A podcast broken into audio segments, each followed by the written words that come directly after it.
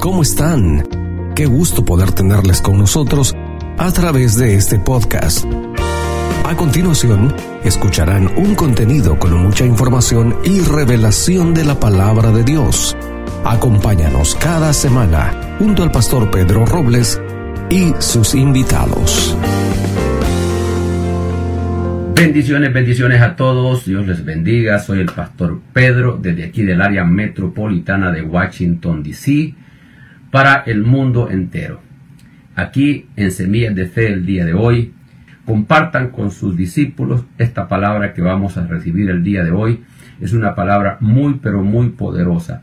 Si algo me agrada de nuestro Dios es que Dios excede a nuestras expectativas, porque Él obra de acuerdo a su poder, su poder ilimitado, de acuerdo a su soberanía, no conforme al criterio de los hombres ni a la limitación de los hombres, no conforme a su poder ilimitado y su soberanía, su manera de pensar y de ver las cosas. Dios no piensa como nosotros. Dios piensa distinto a nosotros. Dios es un Dios grande y poderoso, un Dios que sobrepasa todo entendimiento. La Biblia dice, el Dios que sobrepasa todo entendimiento, dijo Pablo, los bendiga con todo poder, fortaleciéndolos en el, en el hombre interior. Qué maravilloso es entender esos principios, que cuando nosotros decimos no, Dios puede decir sí. Cuando nosotros decimos yo estoy perdido, Dios comienza a obrar en nuestras vidas. Cuando tú dices de aquí no me levanto, es cuando más rápido Dios te levanta. Porque cuando el hombre sucumbe ante una dificultad, Dios apenas comienza, Dios apenas inicia. Amados, Dios es bueno.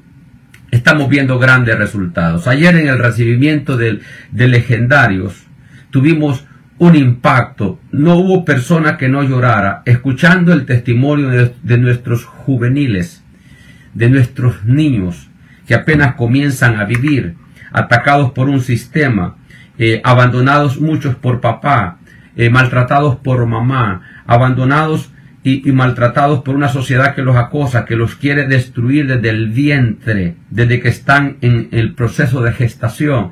Una persecución extraordinaria para la infantilidad de este tiempo, mas sin embargo Dios está con nosotros. Dios siempre se va a lucir dándonos la salida, dándonos las herramientas poderosas para poder no solamente ayudar, sino que cambiar los eh, criterios o las intenciones perversas y malas de aquellos que quieren destruir a nuestros niños. Señores, es tiempo no de protestar contra los que lo hacen, sino de orar a favor de los que están siendo perseguidos y de orar al Dios que determina lo que se hace y lo que no se hace, al Dios eterno, al origen de toda creación, sea visible e invisible, sea humana, animal o vegetal. Dios es el que le dio origen a todas las cosas. Colosenses capítulo 2 dice que en Él y por Él subsisten las cosas. En Él fueron creadas y por Él subsisten todas las cosas. Por lo tanto, vamos a creerle al Dios de toda gracia, al Dios de todo poder, al Dios bondadoso, milagroso y que siempre está a favor de los que le buscamos. Hoy, este día, quiero comenzar transmitiendo sobre eh, terminar de este tema que dejamos en Semillas de Fe, un tema muy maravilloso que le hemos, eh, eh, le hemos titulado El Espíritu Santo, una fuente eterna de poder. El Espíritu Santo fue el que me habla a mí y me dice, yo le pido a Él, ¿qué hago cuando veo la situación de cerca con mis juveniles en mi iglesia, en, en mi, pequeño grupo que tenemos de juveniles? Ante, digo pequeño, ante la gran masividad de, de iglesias y, y niños que están dentro de las iglesias y que que teníamos una mentalidad que el enemigo destruía a los niños fuera de la iglesia y yo veo que está destruyendo a los niños dentro de la iglesia, con papás cristianos, ministros, no ministros, pero cristianos. Entonces, eso es alarmante ver niños en esa, en esa, en, esa situación. Y yo digo, Dios, ¿qué hacemos? Y el Señor comenzó a mostrarme que solamente Él puede, solamente con Él podemos hacer familias. Que nadie puede hacer iglesia sin el Espíritu Santo, nadie puede hacer familia sin el Espíritu Santo y nadie puede hacer negocios sin el Espíritu Santo. Sí los podés hacer, pero no te van a dar éxito ni te van a dar poder de trascendencia. Entonces, el origen de la familia es Dios. Después apareció la iglesia. Eclesía viene de la familia. Asamblea viene de una pareja, Adán y Eva. Primero fue la familia, la institución eh, primaria fue la familia. Después fueron las iglesias y las entidades. Fueron las instituciones después. No existe institución sin familia. Incluso no existen imperios sin familia. No existen naciones sin familia. Familia es el vínculo más pequeño, pero es el vínculo más poderoso para crear grandes imperios, grandes movimientos. Si tenemos familia sana, vamos a tener sociedades sanas. Si tenemos familia sana, vamos a tener iglesias poderosas. Eso lo dice el Salmo 112. Y el origen de esa familia es el papá, la mamá, los padres. Pero primero la cabeza es el papá. Y eso es lo que está destruyendo el enemigo. Está alejando a papá del hogar, está alejando a papá de la familia. Una vez el diablo aleja a papá de la familia, entonces le hace más fácil atacar a esa familia. Por eso es que tenemos que reunirnos, volvernos corporativos y poder pelear juntos para que esos niños que no tienen a papá puedan estar dentro de una comunidad. Cuando termine esta serie, que va a ser hoy, mañana yo voy a poder comenzar una serie que le he titulado El poder y la guerra en lo corporativo. Vamos a hablar de lo corporativo. Qué importante es ser parte de, de, un, de un núcleo de gente bajo un propósito en Dios. Es poderoso. Pero terminamos hoy. Estamos terminando sobre el pacto del Antiguo Testamento fue consumado. Si entendemos este principio, lo vamos a poder mover con libertad en el nuevo pacto, sin despreciar el antiguo pacto. El antiguo pacto tuvo su gloria, el antiguo pacto tuvo su empuje, pero hoy vivimos en el nuevo pacto, en el pacto que le hemos llamado el pacto de la gracia, porque Jesús vino a consumar el antiguo pacto. En el pacto, en el pacto antiguo, esta gran verdad, en el pacto antiguo, la presencia de Dios estaba eh, escondida en el lugar santísimo y nadie se atrevía a entrar en aquel lugar, excepto el sumo sacerdote. Si alguien quería entrar, la misma gloria lo mataba. Por eso dice que si aquel pacto de muerte, dice Pablo, fue con gloria, cuanto más con gloria no será el nuevo pacto. Imagínate que no podías entrar donde estaba la presencia de Dios porque te mataba Dios mismo. Tenía que ser un sumo sacerdote para entrar. Y si el sumo sacerdote entraba de una manera inadecuada, también moría. Porque tenía que entrar puro. Él tenía que hacer un sacrificio de animales para santificarse, para entrar primero a ese lugar. Esa idea se nos quedó para el nuevo pacto y limitamos la función del Espíritu Santo del nuevo pacto trayendo una secuela del antiguo pacto y por eso es que hemos perdido mucho y por eso es que no penetramos en el reino y somos inoperativos en el reino porque no sabemos entender los términos del antiguo pacto y los términos del nuevo pacto. Queremos vivir el nuevo pacto con los términos del antiguo pacto y eso nos limita mucho. Ojo a esto. Segundo, Jesucristo unos minutos antes de morir en la cruz dijo, consumado es necesitamos entender a qué se refería cuando dijo consumado es. Esto es importante, porque si tú quieres y yo quiero, si nosotros queremos ser operativos en el nuevo pacto, tenemos que entender los términos del antiguo pacto. ¿Qué términos trascienden, qué términos no trascienden al nuevo pacto? Conocer el nuevo pacto y sus dimensiones es importantísimo para ser operativos en el reino y no quedarnos en una mezcla religiosa en una mezcla donde tenemos gracia más ley, costumbres más innovación. Entonces tenemos que entender eso. Yo no estoy en contra de aquellos que hacen costumbres judío-mesiánicas, pero tienen que entender lo que dijo Pablo en Colosenses 3. Dijo que esas cosas no combatían contra los apetitos de la carne, que eran al, al parecer tenían signos de sabiduría, pero que no tenían poder alguno contra la vida de la carne. Entonces tenemos que entender eso. Sencillamente son ritos que se hacen, pero no tienen ningún poder espiritual. Ahora, ¿qué es lo que dijo Jesús cuando consumado es. ¿Qué quiso decir? ojo a esto. Cuando Jesús dice consumado es, no estaba hablando del nuevo pacto. No estaba hablando del nuevo pacto, porque el nuevo pacto apenas estaba ratificando para que comenzara a funcionar. No se estaba hablando del nuevo pacto. El nuevo pacto no fue consumado hasta que Cristo, hasta que Cristo no ascendió a lo alto. Escucha esto.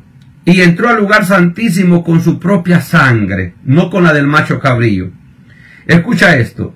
Cuando las mujeres ven a Jesús, y Jesús no había subido todavía al Padre, le quieren tocar. Y Jesús les dice, no me toquen porque todavía no he sido glorificado. Cuando Jesús murió, dice que fue a las partes más bajas de la tierra y le predicó a los espíritus encarcelados. ¿Cuáles eran los espíritus encarcelados? Aquellos que habían muerto bajo la ley, pero que habían vivido la ley y que habían muerto en Dios y estaban bajo el seno de Abraham. A eso le fue a predicar Cristo la gracia. A ellos se les predicó primero antes que a nosotros, los que vivíamos. Porque siempre los muertos van adelante. En la resurrección dice que los muertos en Cristo serán resucitados. Luego los que vivimos seremos transformados. Primero van ellos. Por eso el vivir es Cristo y el morir es ganancia, porque van ellos primero. El que muere en Cristo se corona antes de los que vivimos. Entonces, se llevó y se lo llevó al tercer cielo. Segunda de Corintios dice que cuando Pablo fue al paraíso ya no estaba abajo, donde, dice Lucas capítulo 13 al 16, sino que ya está arriba, arriba. Entonces lo trasladó el Señor y cuando lo traslada allá arriba, al paraíso, entonces entra al cielo porque entonces consuma el antiguo pacto. El antiguo pacto fue consumado cuando Cristo traslada ese grupo de gente al paraíso. Entonces él pudo entrar al lugar santísimo, que ya no era el tabernáculo móvil, sino la presencia de Dios, con su propia sangre. Y cuando él entra allá arriba, dice el cielo, adórenle todos los ángeles. Y los ángeles le adoran. Y entonces nosotros lo cantamos como un canto, pero no es un canto. Esto fue una expresión de bienvenida y comienza un protocolo de reino. Y dice el capítulo 5 del libro de el Apocalipsis, y vi una y vi en la mano derecha del que estaba sentado en el trono un libro abierto por dentro y por fuera, sellado con siete sellos, y vi a un ángel fuerte que, que pregonaba a gran voz, ¿quién es digno de abrir el libro y desatar sus sellos? ¿Quién es digno? Y ninguno ni en el cielo ni en la tierra, ni debajo de la tierra, podía abrir el libro ni aún mirarlo. Y yo lloraba, yo y lloraba yo mucho porque no se había hallado en ninguno digno de abrir el libro, ni de leerlo, ni, de, ni tan siquiera de mirarlo. Verso 5. Y uno de los ancianos me dijo, no llores, no llores. He aquí el león de la tribu de Judá, este es Cristo. La raíz de David ha vencido para abrir el libro y desatar sus sellos ha vencido. ¿Dónde venció Cristo? En la cruz. ¿Para qué? Para abrir y desatar los sellos. En el capítulo 9, Dios, el ángel Gabriel, le dijo a David, le dijo a, Daniel, sella el libro de la profecía de este libro para el último tiempo. Séllalo. Esos sellos, Cristo hizo los méritos y recibió la autoridad de desatarlos. Estamos viviendo en un tiempo donde todo lo oculto, donde todo aquello que no se daba a conocer, puede ser dado a conocer por Cristo y el Espíritu Santo. De ahí tomamos eh, nosotros la, porción para esta enseñanza, de primera de Corintios capítulo 1 y capítulo 2, hasta el 3, donde dice que cosas que ojo no vio, ni oído oyó, ni han subido al corazón del hombre, ni a la mente de un hombre, son las que Dios preparó para nosotros para nosotros. Luego Pablo lo dice en Romanos 11, en, Hebreos 11, del 30 en adelante al 33, si no mal recuerdo, dice claramente que cosas mejores se prepararon para nosotros que alcanzamos los fines de los tiempos. Entonces, estamos viviendo un tiempo glorioso. el tiempo de la gracia, en el pacto nuevo. Tenemos que dimensionarnos en ese pacto, porque si no vamos a tener la actitud de aquel que lloraba porque no sabía que ya se habían resuelto sus problemas. Los problemas de este mundo ya están resueltos, no van a ser resueltos. Como pastor ya están resueltos en Cristo Jesús. Cristo puede romper toda atadura. Cristo puede romper toda maldición. Cristo puede volverte al pacto de la inocencia. Cristo te puede levantar de cualquier situación, pero sin Cristo no puedes. La autodisciplina no funciona. Funciona el conectarse correctamente con el Señor, con el Espíritu Santo y con su palabra. Todo es posible. Él venció la muerte. Capítulo 4 del libro de Romanos, la Biblia dice que desde Adán hasta Cristo reinó la muerte. Quiere decir que después de Cristo ya no reina la muerte. ¿Quién reina? Jesús. Mira lo que dice el versículo 6. Y miré y vi que en medio del trono y de los cuatro seres vivientes y en medio de los ancianos estaba en pie un cordero como inmolado. Jesús así murió como cordero, no como oveja, como cordero. Un cordero como inmolado. dice, como inmolado. Eh, que tenía siete cuernos y siete ojos, los cuales son los siete espíritus de Dios enviados por toda la tierra. Y vino y, me, y, me, y vino y tomó el libro de la mano derecha del que estaba sentado en el trono. Y cuando hubo tomado el libro, los cuatro seres vivientes y los veinticuatro ancianos se postraron delante del Cordero, todos tenían arpas y copas de oro llenas de incienso, que son las oraciones de los santos. Por eso los levantamos a orar. Nuestras oraciones son trascendentes, papá. Llegan al trono. Y cuando él toma el libro y, dice y que está y, dice que el librito y de, y de las copas de oro que están ahí llenas de las oraciones de las, de, las oraciones de los santos, de nosotros que estamos en la tierra, orando, esas oraciones van delante del trono. Y esas oraciones las toma el Hijo porque tiene el poder para poder desatar cualquier sello, cualquier problema en la tierra. Por eso es que la intercesión es poderosa y el diablo lo sabe. Por eso es que el 40% de los creyentes no oran, porque Satanás sabe que el día que un creyente comienza a orar, las cadenas se comienzan a romper. Y dice el versículo 9, y cantaban un nuevo cántico diciendo, digno eres de tomar el libro y de abrir sus, sellos, porque tú fuiste inmolado y con tu sangre nos has redimido para Dios de todo linaje, de toda lengua, de todo pueblo y de toda nación. Y nos has hecho para Dios reyes y sacerdotes y reinaremos sobre la tierra. Y reinaremos sobre la tierra. Y miré y oí una, la voz de, muchas, de muchos ángeles alrededor del trono y de los seres vivientes y de los ancianos y sus, y sus, y sus números eran millones de millones que decían a gran voz, escucha lo que se oye en el cielo cuando Cristo entra.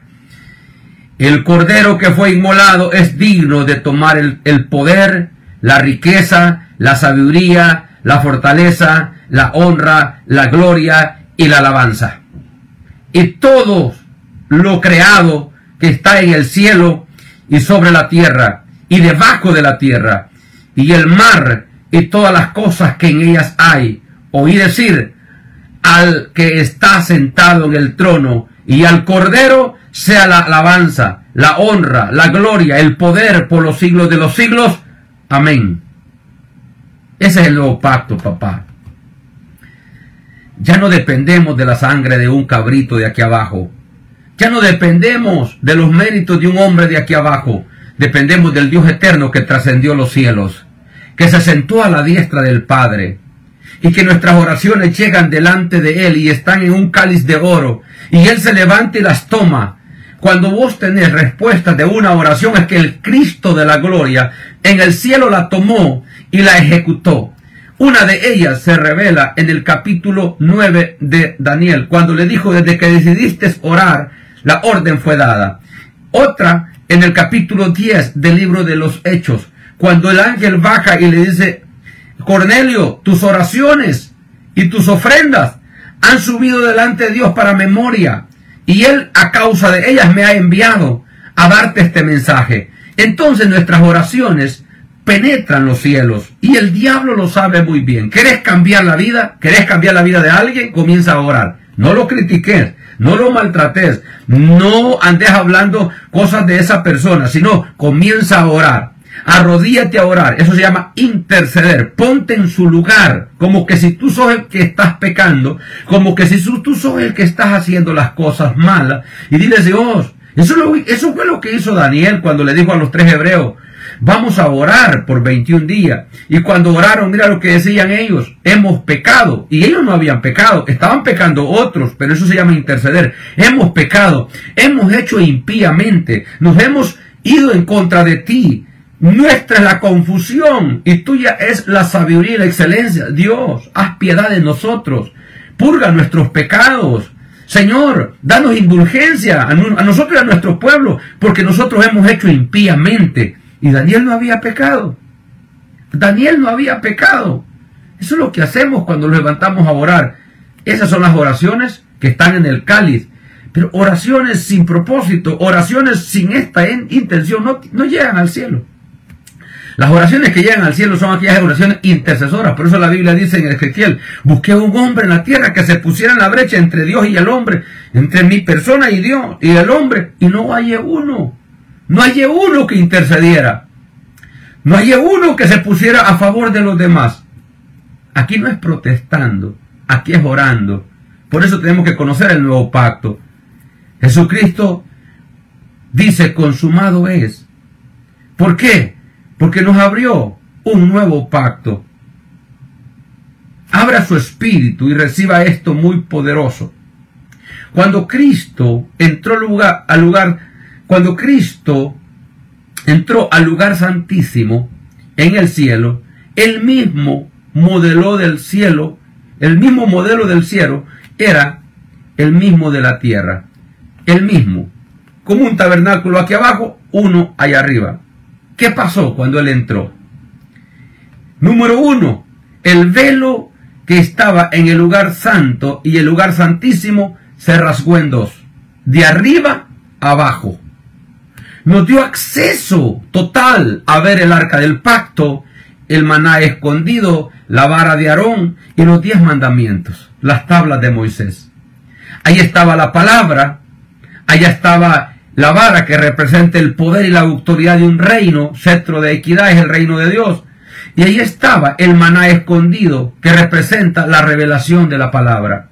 Ahí estaba el incensario, ahí estaba el aceite glorioso del Espíritu, la luz no cósmica, sino la luz misma de Dios. Se nos abrió. ¿Y quién lo abrió? El hombre, no, de arriba abajo. Y entonces entramos y hay acceso. Mira lo que dice la palabra. Mateo capítulo 25, verso 21. Y aquí, el velo del templo se rasgó en dos, de arriba abajo, dice aquí la Biblia. Y la tierra tembló y las rocas se partieron. Los sepulcros se abrieron y muertos resucitaron. Impresionante. Esos tres elementos fueron poderosos. La tierra tembló y vino una oscuridad en, en el pleno día. Eso quiere decir que todo el planeta Tierra recibió el mensaje del nuevo pacto, de la redención. La tierra no te va a responder si le oras desde el antiguo pacto. La tierra no te va a responder con la levadura de la religión y de los dogmas del pasado. La tierra te va a responder con el nuevo pacto. Porque es una aberración pedir las cosas desde el antiguo pacto cuando Cristo murió por nosotros. Eso se le llama hacer afrenta al Espíritu de gracia y pisotear la sangre de Cristo. Estás pecando cuando pedís las cosas desde el antiguo pacto. Ya fue ratificado. Cristo dijo consumado es. Cuando tú haces las cosas de acuerdo, por inocencia, por ignorancia o porque vos lo querés hacer, cuando haces las cosas al antiguo pacto, lo que estás diciendo que cuando Cristo dijo consumado es, tú no lo crees y estás en contra de esa declaración y de esa afirmación. Entonces, inocente, ignorante o ya sea conociéndolo. Eso es una aberración una interpretación equivocada y la tierra no te va a responder. Por eso es que vos orás mucho y recibís poco, porque estás orando desde el antiguo pacto. Y eso es pecado, un pecado espiritual, directo para con Jesucristo.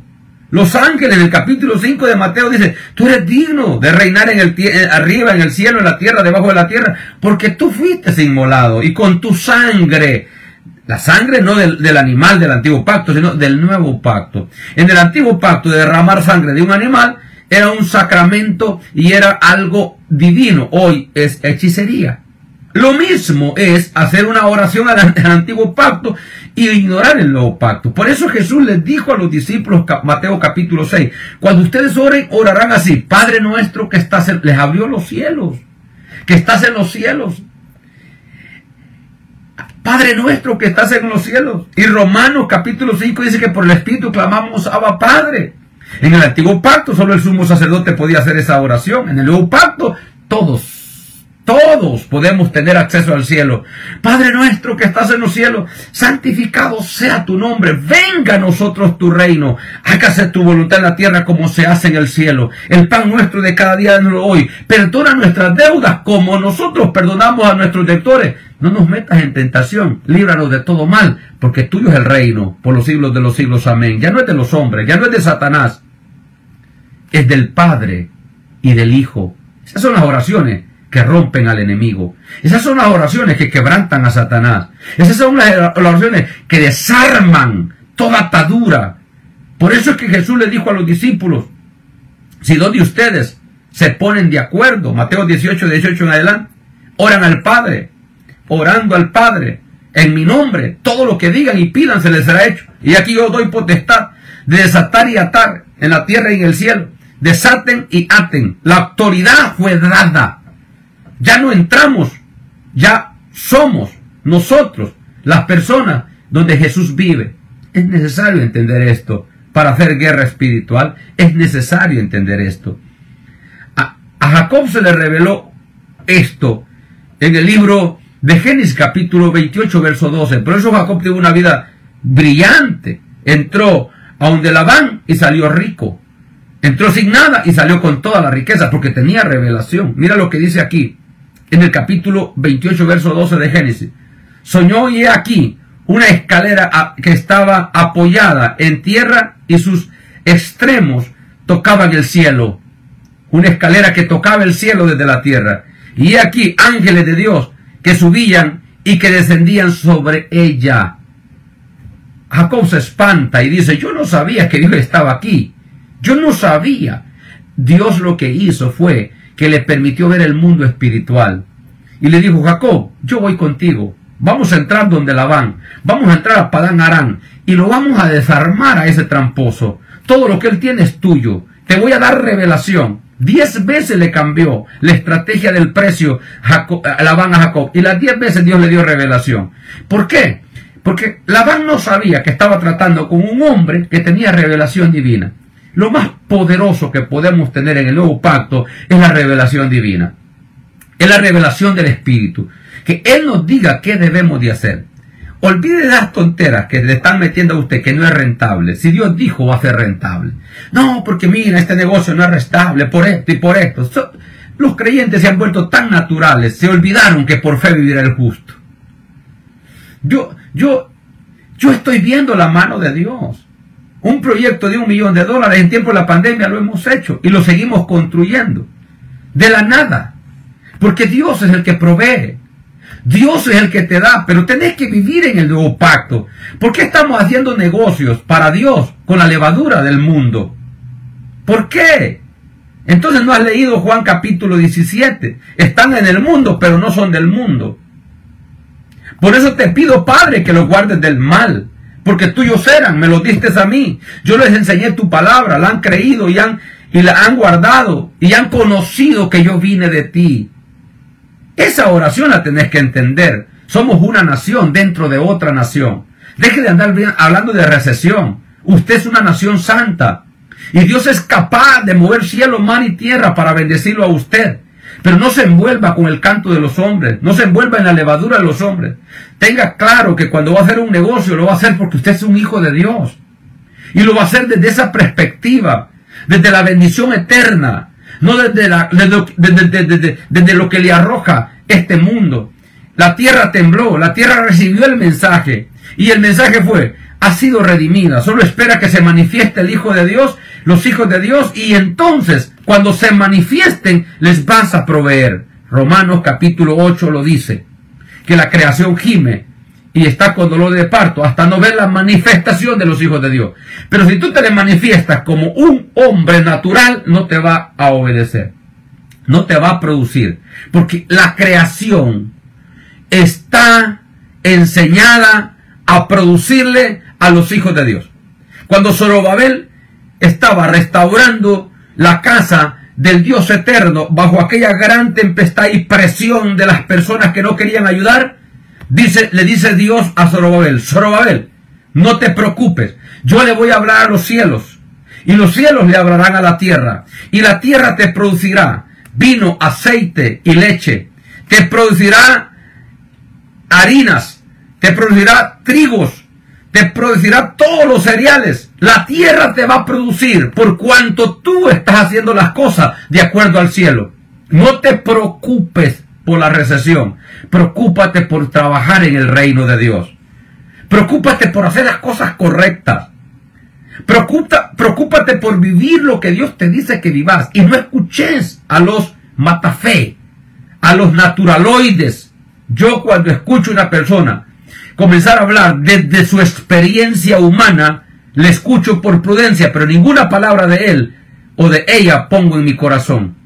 Porque yo entiendo que yo soy una nación dentro de otra nación. Mateo 24, Jesús dijo, oirán de guerra, de rumores de guerra, de hambre, de pestilencia, de reino contra reino, de nación contra nación, de pueblo contra pueblo, hermano contra hermana. Vendrán y se harán guerra unos a los otros. Pero ustedes, les dijo, prediquen mi reino. Ustedes prediquen mi reino. Háblenle a la gente de mi reino. Háblenle a la gente que yo tengo un mensaje diferente. Que yo puedo gobernar en medio de todo eso. Dios sigue presidiendo en el diluvio.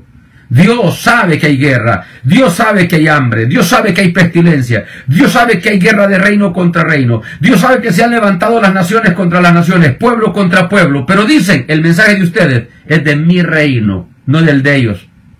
No hablen de las circunstancias y las cosas, no hablen de este mundo, hablen mi palabra. Hablando mi palabra, viviendo en mi palabra, ustedes van a ser guardados del mal. El mal encierra todo. Hambre, enfermedades, guerras, asesinatos, todo eso. El mal, el mal guarda todo. Recuerdo yo cuando una vez en la, Universidad de San, Miguel, ahí enfrente, los que son de Salvador saben, enfrente de, del ingenio de, de caña, habían unos muchachos pidiendo jalón. Y se vistieron como que eran universitarios. Yo paré en mi troca, en mi carro, y los llevé hasta Santiago de María. Y les digo, les pago el boleto de aquí para allá. No, es que ya no pasan buses. Los, los llevo. Y yo les voy hablando de Jesús, de este mensaje de salvación. Y ellos me iban escuchando, pero cuando llegamos, los que son de ahí saben, de, de, de, de ahí, de, ese lugar de Santiago de María, hay una curva que le llaman la curva del niño, una curva bien fea, y hay un abismo hacia abajo. Y me dijeron, párate acá, párate acá. Y yo paré. Y se sacaron unos puñales. Y me dijo, salte del carro. Y yo me salí del carro. Eran, ellos eran tres. Y me pusieron así. Y me dijeron, mira viejito. ¿Ves allá abajo? Y dice, mira allá abajo. Ahí hay muchos cadáveres. Ahí hay muchos carros también. Ahí hay muchas cosas allá abajo. Nosotros te trajimos para matarte y robarte el carro y robarte todo lo que andas. Pero yo soy hijo de una mujer que es cristiana y es como vos. A todo mundo le habla de Cristo. Me dijo, no vuelvas a subir a nadie de la calle. Te vamos a dar la oportunidad. Vete. Y no me robaron ni un cinco ni la cadena de oro que yo cargaba y no me lastimaron. Juan capítulo 17 se cumplió. Están en el mundo, pero no son del mundo, guárdalos del mal. Y ellos se quedaron ahí. Y yo me fui. Todavía yo les dije, si quieren los voy a dejar. Y me dijo, no, déjanos aquí y vete. Pero vete ya. Y no le pares a nadie, no subas a nadie. Tú eres un hombre de Dios. La, la muerte quiere llevarte, pero hay ángeles a tu alrededor cuando caminas con el reino de Dios. Papá, esto es real. Esto es más que real. Nosotros no podemos cantar la canción del mundo. Dice que el velo se rasgó. El velo se rasgó. ¿Qué rasgar? Así, con violencia. Ya tuvo. Rasgó. No lo cortó con tijera, lo rasgó. Rasgar es algo que yo agarro con mis manos y lo hago así, con violencia. Basta ya. Mi hijo pagó el precio. Hay que rasgar los velos. Hay que romper los velos. Segunda de Corintios capítulo 3, verso 17 en adelante dice que el velo está en el corazón del hombre y cuando lee el pacto de Moisés, el velo está puesto, pero por Cristo es quitado. Y en el 17 dice que por el Espíritu Santo somos libres. ¿Libres de qué? De, de la religión, libres del velo. Y vemos cara a cara la gloria de Dios como un espejo y por la cual somos transformados de gloria en gloria. Tú no vas a ser transformado jamás por actos disciplinas. Tú vas a ser transformado por el Espíritu Santo. Busca al Espíritu Santo. Pídele al Espíritu Santo que te bautice, que te llene y va a romper y va a rasgar el velo y te va a dejar ver la gloria y vas a ser una persona distinta, diferente, con mentalidad diferente. Por eso es que no podés cantar la canción del mundo ni de un montón de religiosos que van a las iglesias pero no tienen fe ni creen en Dios. No creen. Dudan de la palabra. No son dadivosos Sienten que se van a quedar pobres al dar 20 pesos para el proyecto de Dios. No te quedes ahí. Rompe esos velos de hechicería que por un tiempo funcionaron. ¿Qué hacía el velo? Evitaba que el pueblo viera la arca del pacto y no muriera. Ahora lo arranca para que la vean y vivan y el que la tiene muere porque ya no puede ver la gloria de Dios. Cambiaron las cosas. A eso se refiere, consumado es. La presencia de Dios, la cual había estado contenida en el lugar santísimo, dejó aquella estructura hecha por la mano del hombre y vino a morar en nuestros cuerpos. Era una estructura hecha por Moisés, por los hombres. Sí, Dios le había dicho, pero llegaba un tiempo de caducidad que iba a caducar. Y llegó ese tiempo cuando Cristo vino. Pero hay personas que te están levantando ese velo todos los días. Todos los días. Te han dicho, a mí me dijeron, Pastor Robles, si usted le falla a Dios, el Espíritu Santo se va a ir de usted. Ese es el velo de hechicería hoy. La religiosidad. Que para que el Espíritu Santo camine contigo y te toque y, te escuche, tú tenés que estar en un extremo de santidad cuando el Espíritu Santo tiene que ver con tu pecado. Él te convence de pecado, de justicia y de juicio. Entonces es una mentira que te están diciendo. Cuando tú pecas, Él no se va. Él cambia de posición. Y en vez de acusarte o de, de seguirte guiando, lo que hace es que te comienza a redarguir para que te arrepienta. Una vez te arrepentís y pedís perdón, Él vuelve a guiarte hacia donde te llevaba. El propósito continúa. Esa es la interpretación del nuevo pacto. Del antiguo pacto no, te mataba de una sola vez. Y hay muchos creyentes con el espíritu del antiguo pacto. Los tres, Jacobo, Pedro y Juan, Jesús los manda a la ciudad y le dice, díganle que me den el aposento para celebrar la Pascua con ustedes. Y le dijeron que no. Y llegan enojados y le dicen, mándanos, danos el poder de Elías para mandar a encender fuego del cielo y que los consuma a todos. Jesús les dijo, ustedes no saben de qué espíritu son. Porque yo no he venido para condenar al hombre, yo he venido para salvarlo.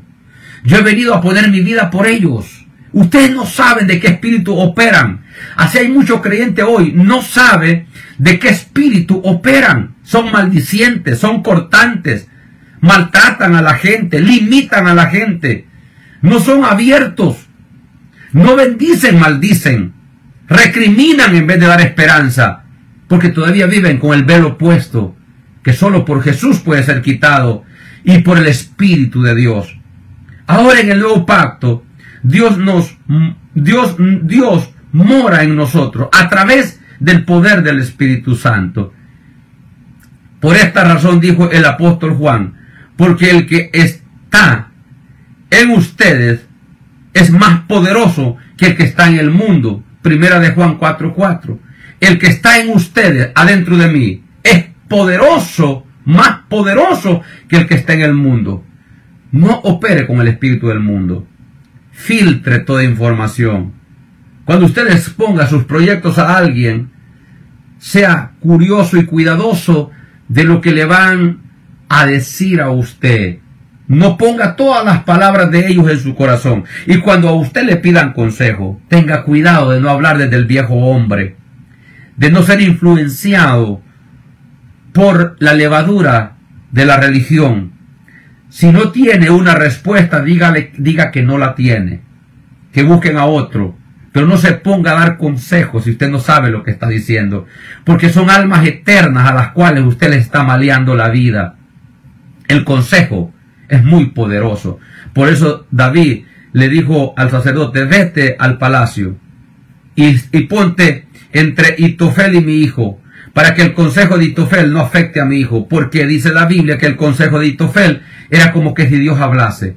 David le tuvo miedo al consejo de, de Itofel. Tenga cuidado a quien a usted le aconseja. Tenga cuidado de la persona que a usted le quiere dar consejo.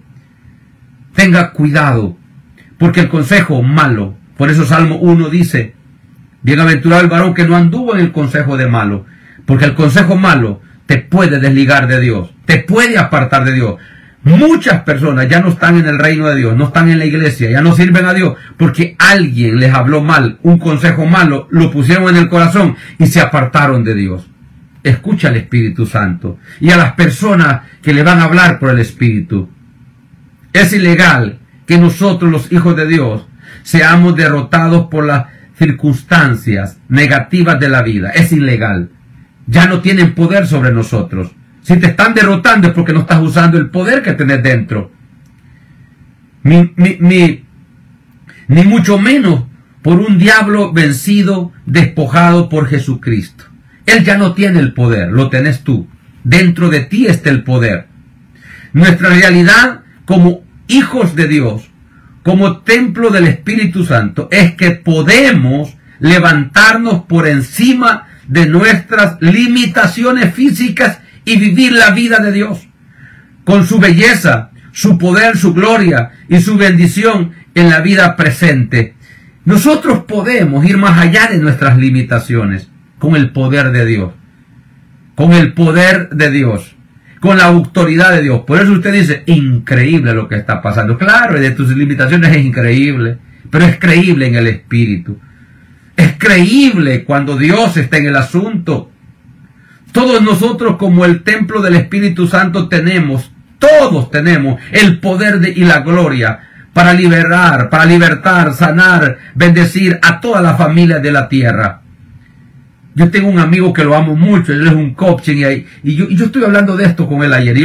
Yo no estoy en contra de los coaching, pero esas fórmulas sin demostración, esas fórmulas sin vida, a mí me, dan cosquilla, como que, como, como que, porque, porque usan unas técnicas, pero aquí no son técnicas.